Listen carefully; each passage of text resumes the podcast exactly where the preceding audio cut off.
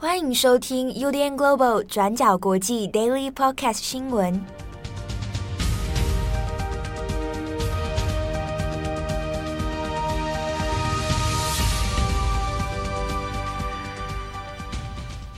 Hello，大家好，欢迎收听 UDN Global 转角国际 Daily Podcast 新闻。我是编辑七号，我是郑彤。今天是二零二一年十一月一号，星期一。好，那今天星期一，这个其实还蛮多重大的国际新闻要来跟大家报告啊。那刚好在昨天晚上十月三十一号的晚间呢，日本因为刚好正在是一方面是日本众院选的选举开票之夜哦，然后又是周末的万圣节活动，就没有想到在昨天晚上八点钟的时候呢，在这个地铁京王线特急列车上面，结果发生了一起无差别的杀伤事件哦。那一瞬间在日本。社会舆论、社会新闻当边当中呢，造成很大的冲击。那我们这边先第一条，先来看一下这个京王线的事件，它到底发生了什么事情哦？它的前因后果，现在已知的资讯是什么？好，那京王线电铁事件呢，是在昨天十月三十一号的晚间八点左右。那这一个特急列车，它昨天晚上呢，是从八王子这个方向往新宿方向来前进哦。那在刚好晚间七点五十四分的时候。它中间停靠了一个站，调布站哦。那要往下面新宿的方向前进的时候，经过了快要到国领站这个地方，那刚好时间点是八点钟左右的时候。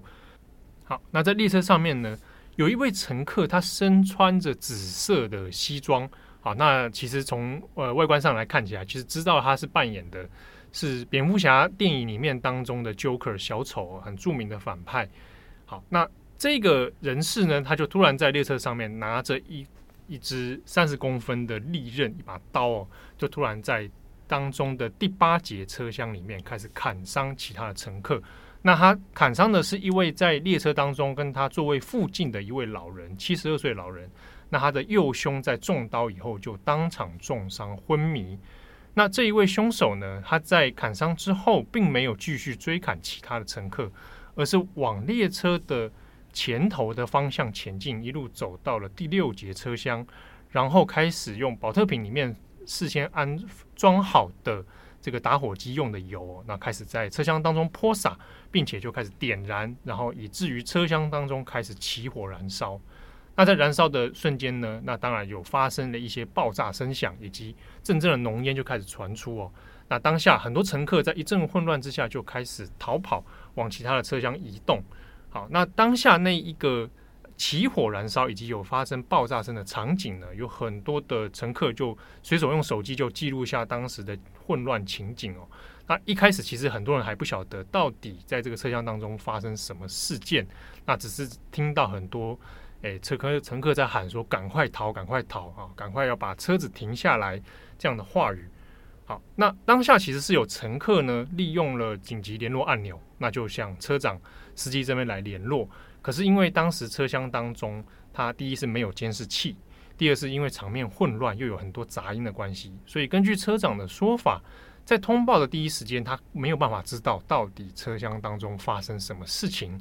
好，不过根据这个京王线电铁的一些 SOP 处理规则哦，只要你是发生的这个无法厘清车厢内的状况的时候呢，应该要先做紧急停驶。好，那虽然它的路线当中原本要经过这个国领站啊，原本的路线是过站不停的，那就把它呢直接停靠在国领站这个部分。好，那当下因为乘客其实有启动了紧急的停车按钮的把手哦，去拉它，拉了之后呢，那会造成列车的减速，所以其实到了国领站的时候，这个京王线的列车它因为刹车的关系，那它就。提前先停住了，所以没有办法对准这个月台的出口处哦。它提前在两到三公尺左右的距离就先停靠在这个月台旁边。好，那也以至于说，它这个列车的车门当下没办法对准出口处来开启。好，所以很多的乘客呢，在这个状况之下，他是先打开列车的车窗。好，那日本很多车厢它的设计上，车窗是可以从内部开启的。那打开车窗。那爬过这个月台的闸门，然后再逃生出去哦。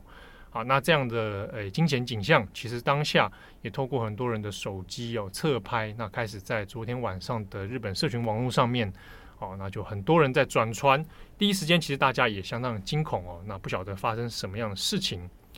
那刚刚说的这一位凶手，他在纵火以后呢，又一个人啊拿着刀，那往列车的尾端第九节车厢的方向前进，然后在车厢当中的座位上就一个人坐了下来，然后翘着脚，然后右手拿刀，左手拿着香烟在抽烟哦。那这个景象呢，也有被乘客拍下来，就拍到了一个身穿着 Joker 的这样衣服的人，然后他的面容呢，其实没有经过化妆，哈，他是戴着眼镜的一个男子，短发男子，那就把口罩拿下来在抽烟，啊，那就坐在位置上，结果警察到了现场之后，他也没有特别的反抗，那就将他当场逮捕了。好，那事件传出之后，当然其实后续也在做相关犯案动机的调查，那整起。事件总共是造成十七人轻重伤，其中一人重伤的就是刚刚被刺伤的这一位老先生。那其他的十六人呢？大部分是在逃亡的过程当中，可能是因为浓烟呛伤，哈，可能会是因为跌倒而造成的。那在警方初步的调查里面，就在针对这一位凶手的犯案动机和背景，现在有初步的一些采证哦。那现在已知的情况是，这位凶手是年纪在二十四岁。那叫做服部公泰的一名男性哦。那根据这个凶手的说法，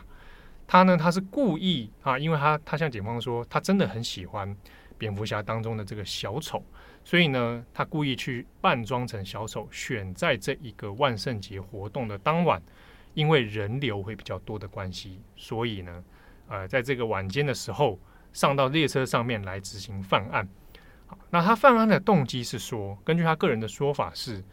如果能够杀死两个人以上的话，他认为自己就可以被判处死刑。那希望自己被判死刑的关系，所以来执行这一场杀伤事件。那他还特别提到的是，他其实是要模仿今年八月发生的小田急线事件哦。那当时这个事件也是发生在一个行驶中的列车，那有一名男性持刀上车之后砍伤其他乘客，并且试图要用沙拉油来纵火。啊，那最后纵火这件事情是没有成功啊，所以这一名在京王线上犯案的凶手呢，他是声称说啊，我要模仿这个事件，并且呢，以扮装成小丑的这样的方式哦来进行犯案。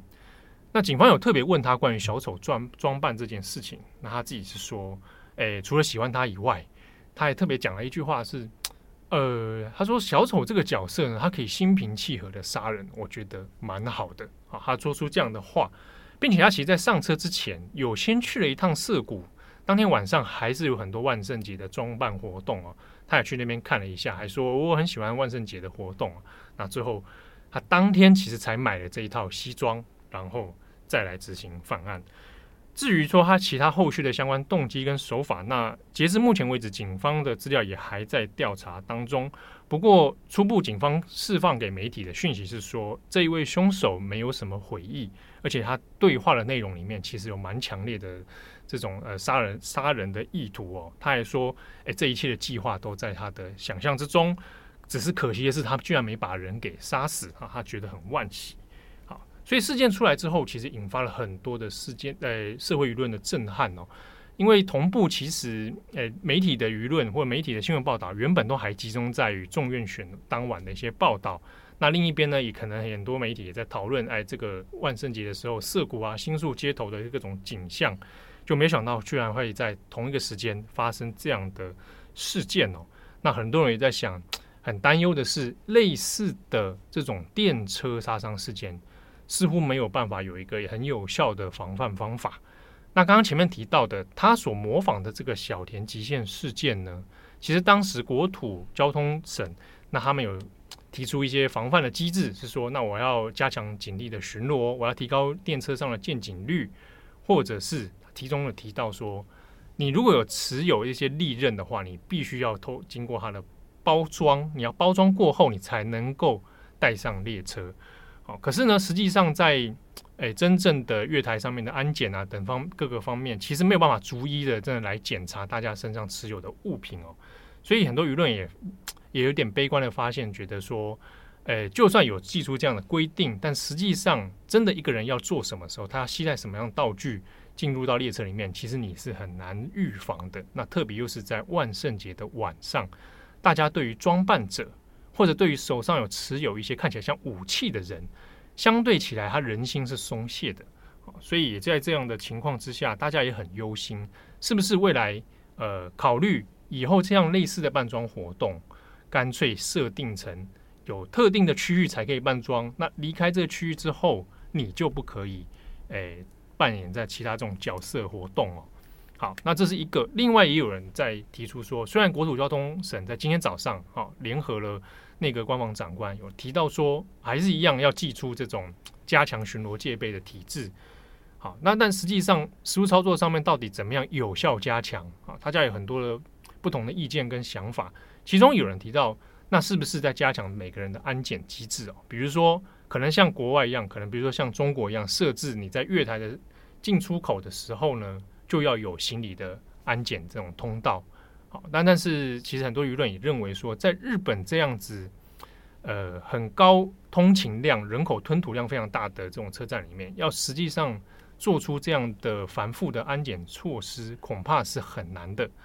那另一方面也有说，那是不是加强在人脸辨识系统上面，哈，在特定的车站里面要做这样的监视器强化？好，但这个另一方面其实还是引发了日本社会对于监控社会的忧虑。好，那种种的这样的机制里面，其实好像似乎都很难以。完全的预防这样的这种无预警的事件哦，那当然在一些犯罪学家还有一些社会学家，呃，在事后接受媒体的访问里面也提到说，这种种的这种警力加强，其实你还是很难根除这样的危险性存在。那根本的问题大家都知道是社会防安全网，我们怎么样去提升这样的呃安全防护能力？但实际上我们真正能够做到呃预防说有这种凶杀的可能性，其实是很困难的。好，所以在事件当过后呢，那大家也还是很忧心。那特别是舆论上面又开始对于说小丑这个角色的扮装，开始有人会引发一些恐惧感，就是哎，那是不是未来日本的相关活动里面 cosplay 尽量不要扮演小丑，那以避免说引发又有人要模仿，或者是引发其他社会人士的恐惧哦。好，那我们今天第二则新闻就是刚在罗马已经落幕的 G 团体二十大工业国高峰会的元首会议哦。那在这一届的 G 团体会议里面，也是在疫情之后睽违好一阵子，就是各国元首首次的实体会面。那包括就是美国总统拜登呢，或者是说就是呃法国总统马克宏，他们也都到罗马来参加这次会议。那这次会议的重点其实是呃，也就是全球暖化的一个呃气候变迁政策。那也是因为就是现即将要到来的联合国气候变迁大会，在这个星期要在英国苏格兰的格拉斯哥举行，那为期两个礼拜。这也是从二零一五年就是巴黎气候会议之后最重要的一个呃人类对抗极端气候或是全球暖化的一个联合场合了。那可是，在 G20 会议里面呢，在两天的一个交涉里面，其实各方有针对气候政策，虽然有很多的一些辩论或者讨论，甚至说一些所谓的积极的交流，可最后大家提出的一个联合共识哦，其实是让国际社会相对觉得呃蛮失望的。那最主要像是联合国的秘书长古铁雷斯，那或者是说直接参与那本会期里面。最具重量、最重量级、最具分量的美国总统拜登哦，都认为说，嗯，这次的 G 团体针对气候变迁的合作，虽然称不上是失败，但确实是令人失望的。哎，那我们回过头来看，就是那 G 团体这一次针对气候变迁，它做出了怎样的承诺或者一些具体的方向？那其实，呃，它最主要的一个。呃，说法是说，就是 G 团体的二十大工业国，那目前将会把减碳或者是全球暖化控制的设定目标，从本来的两度 C 降到一点五度 C。那这个两度跟一点五度呢，差别其实是在二零一五年巴黎气候协议里面所定下。那个时候，联合国专家或者是呃各国的共识是认为说，就是。呃，人类如果要阻止全球暖化所造成的所谓的气候灭绝，那我们应该要在二零九九年或者是二十一世纪末之前达成，就是控温两度，就是到时候的世界只能比起就是人类在工业革命之前的平均气温再增加两度的均温。如果超过这两度的均温的话，一切就可能不可收拾，包括呃海水平面上升，那或者是说各种极端气候它会频繁的，而且会不可预期的增加。那对于自然界或是人类的经济活动，都会造成极大的破坏风险哦。而且全球暖化的状况，它有一点是不可逆，就是你的温度会随着你的每年的增加，然后会越增越快，然后到一个节骨眼，它就会变得无法收拾。在二零一五年的时候，大家的判断就是说，就是人类从可能十八、十九世纪以来，就是全球的均温，因为人类行为、人类工业化经济活动，大概已经增加了零点七度左右。所以当时的设定是说，在二零九九年，必须要想办法把全世界的暖化温度控制在增温两度 C 之内。那这是最低限度。那理想的活动里面，希望是说，我们可以把它控温在一点五度 C。那只是当时觉得说，那一点五度 C 可能有一些困难，所以我们就以两度 C 为一个呃最终的目标底线。理想一点五度 C，最糟糕要两度 C 以内。那可是在这次的气候变迁会议之前，联合国的气候署它其实也有提出了一系列的一个呃所谓的减碳。落差报告，那里面有提到说，就是虽然说从二零一五年开始，就是全球暖化、全球减碳已经变成一个政治的显学，可是人类的各种经济活动的碳排或制造污染的速度其实并没有相对减缓。那特别是在二零一九年、二零二零年，因为全球疫情的关系，所以就是整个碳排或者是环保的政策其实都有明显的停滞。所以照目前的一个增碳幅度来讲的话，那到二零九九年，也就是二十一世纪末的时候，人类的对地球的增温，其实不仅无法控制在两度 C 以内，甚至可能一举增加到二点七度 C。对，对，完蛋了。对，那所以在这个状况里面，就是刚好就是 G 团体在今年拜登上台之后，那其实民主党的一个政策，那当然就是绿能新政，然后或者是说就是要全球共抗能化。那所以在今年夏天的时候，G 团体各国就提出一个。共识就是说，希望在今年十一月的联合国气候变迁大会之前，然后各国要提出自己的一个减碳计划，然后以二零三零年为一个目标来提出说，那我具体而言，我各国要如何达成自主减碳？那可是在这个 G 团体会议里面，就是除了大家就是开始讨论就彼此的方案之外，那也要提各种共识。虽然说本来的设定目标是两度 C，那现在降到一点五度 C。可是，其实环保人士或者是环保团体对于这次 G 团体会议里面，大家期待的是另外一个重点，也就是说，各国什么时候要达成就是碳中和、零碳排的一个目标。那根据目前的一些规划，包括像是美国啊，或者是欧盟，他们现在的国家政策都把他们自己的碳中和时间表定在二零五零年。那除了就是二零三零年。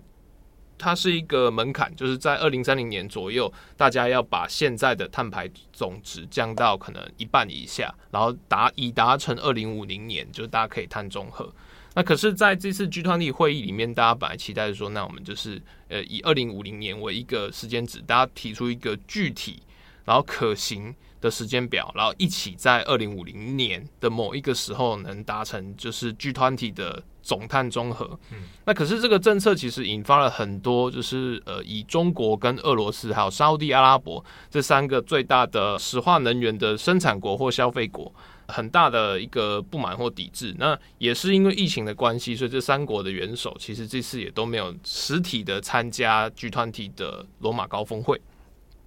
那在这种状况之下，就是包括中国、印度啊、沙乌地、俄罗斯，他们就会觉得说，就是，诶、欸，你为什么是二零五零年？你为什么不能是六零？对，二零二零五二、二零五零年是什么神秘的数字吗？那俄国的外交部长拉夫罗夫就这样说，就是你定这个数字，绝对的数字是没有意义的。大家还是要有一个发展的落差，要彼此要要尊重大家的主权。那所以就是在僵持不下之下，最后就是大会的决议，就是说好，那我们的终极目标是碳中和，那我们理想的时间点是二十一世纪中。但具体是二零五零年前还是后，还是后多少？那这个部分就是我们保留一个模糊，来做一个就是不要伤了大家和气。因为接下来在格拉斯哥的会议里面，大家还要继续针对，比如说就是呃气候变迁的一个总募款，就是给开发中国家或者是一些经济低程度的国家，你要如何来做绿能转型的一个经费。在二零零九年的时候，其实全世界联合国的会议里面就已经承诺说，那在二零二零年的时候，大家要募到一千亿美金来支持，就是这些开发中国家的一个绿能经济转型。可是这个钱到目前为止，就其实一直都还没有到位。所以在这次 G 团体会议里面又提出来，一定说啊，大家一定要募款到这个一千亿。那在格拉斯哥会议上，大家也要尽可能的，就是来达成阐述或者是讨论说，那如何达到就是这个碳中和的目标。那我们这样讲到了后来，大家其实也会觉得说，那呃，G 团体它也就是二十国嘛，全世界有一百九十七个，甚至两百多个国家。那你只靠这二十国来节能减碳，好像求人不如求己。那我们是不是应该要自己来检讨一下？可是，在就是现在的一个呃国际气候政治里面，有一个很重要的点，其实是说，像 G 团体这二十国里面，它其实他们的总碳排量，这二十国总碳排量是占全人类。大概四分之三，对，所以就是如果今天就算好了，台湾这边超级节能减碳，我们从今天开始都不要用电了。可是这剧团体完全没有作为，那对于就是呃人类的未来，或者是说呃地球的暖化进程，其实还是呃帮助有限。这个是很现实，然后也必须要透过国际政治来解决的。好，那在今天 Daily 的最后，我们稍微来回顾一下这个，也是在同样昨天发生的日本众院选哦。那因为刚刚讲到的是 G 团体它刚好举行的时间也是正在日本要选举，所以首相岸田文雄呢，他也是用远端的方式参加，并没有实体的与会。好，那在昨天十月三十一号，对于岸田文雄来说，以及执政的自民党来说，是一个。诶，新任首相的政权考验哦，那因为这一次讲求的是说速战速决，希望能够在民调还 OK 的状态之下，赶快来发动选举，那看看结果可以如何。那这一次的结果呢，其实跟先前的民调还有各家媒体的预测其实差不太多。好，那最后总数选举的总数呢是。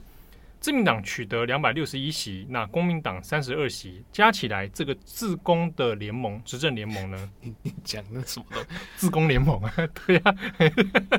好，自公联盟总共取得是两百九十三席，那这是过半，而且是安全的一个过半数的席次哦。那在野的联盟呢，综合起来是一百七十二席。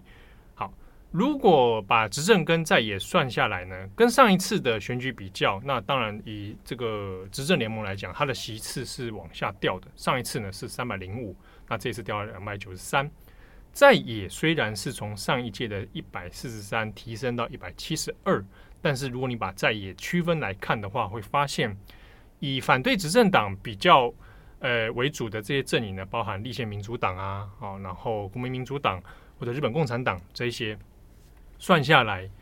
呃，包含立民、共产，其实他们席次都是往下掉啊。那只有国民民主党稍微一点点席次的提升。那这之中，到底整个在野阵营为什么会拉抬呢？其中有提升的一个是无党籍的人士啊，有开始稍微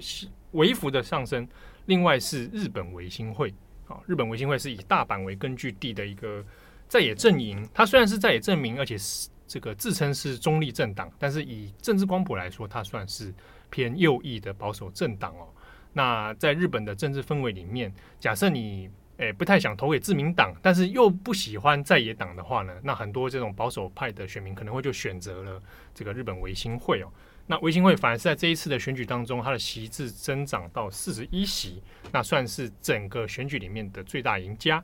所以以这样趋势来看，虽然说自民党微幅的下降。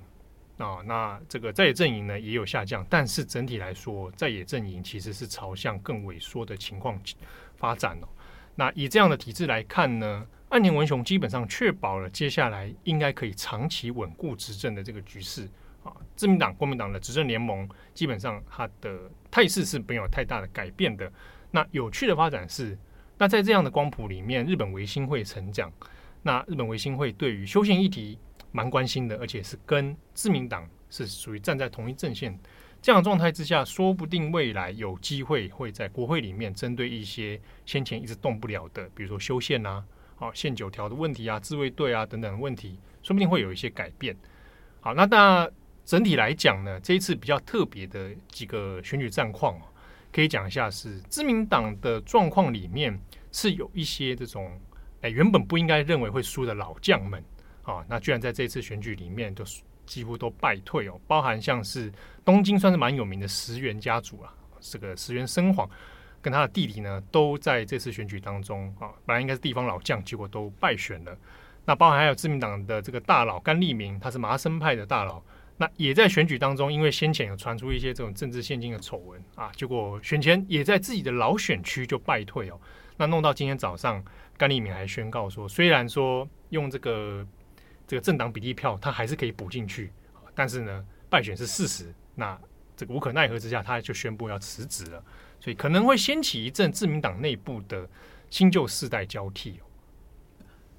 甘利明他现在是在自民党当干事长嘛？对对对，干事长。那今天早上的消息也是说，就是他干事长他辞职之后，可能会用谁来补，对不对？对，哇，刺激了哈！有人开始就喊了，哎，高市早苗、河野太郎，就是所谓的总裁选败选组啦。对，但两个人光谱其实不太一样，诶，就是如果让高市早苗走，那自民党的保守化可能会再对啊，再再激烈一点。而且安倍还是最后笑呵呵嘛。嗯、其实昨天看那个呃电视新闻在直播的时候。呃，投票时间是到晚上八点结束了哦。那八点之前，其实各地方已经开始有地方在开票了。原因是因为那个可以先开票的地方，一定都是那种完全稳固的状态。所以很早的，你在八点之前，大家可以看到，比如说 那个安倍晋三当选了，哦，他在他的三老家当选，然后菅义伟当选了，哦。但是很有趣的，你看在当初所谓的败选组，就是河野太郎、高市早苗、石破茂啊，然后还有哎这个小泉进次郎他们。大概都是在第一时间里面，都是确保自己席次可以当选的哦。那所以外界也会讨论说，诶，这些人头台面上的人物，青壮派的基本上还算是稳固，那只是老将的几个，哎，看起来摇摇欲坠哦，恐怕会掀起一阵风波。好，那以上是今天的 Daily Podcast 新闻啊，我是编辑七号，何志荣，祝福大家身体健康，万事如意，我们下次见，拜拜。感谢你的收听。如果想知道更多资讯，请上网搜寻 UDN Global 转角国际。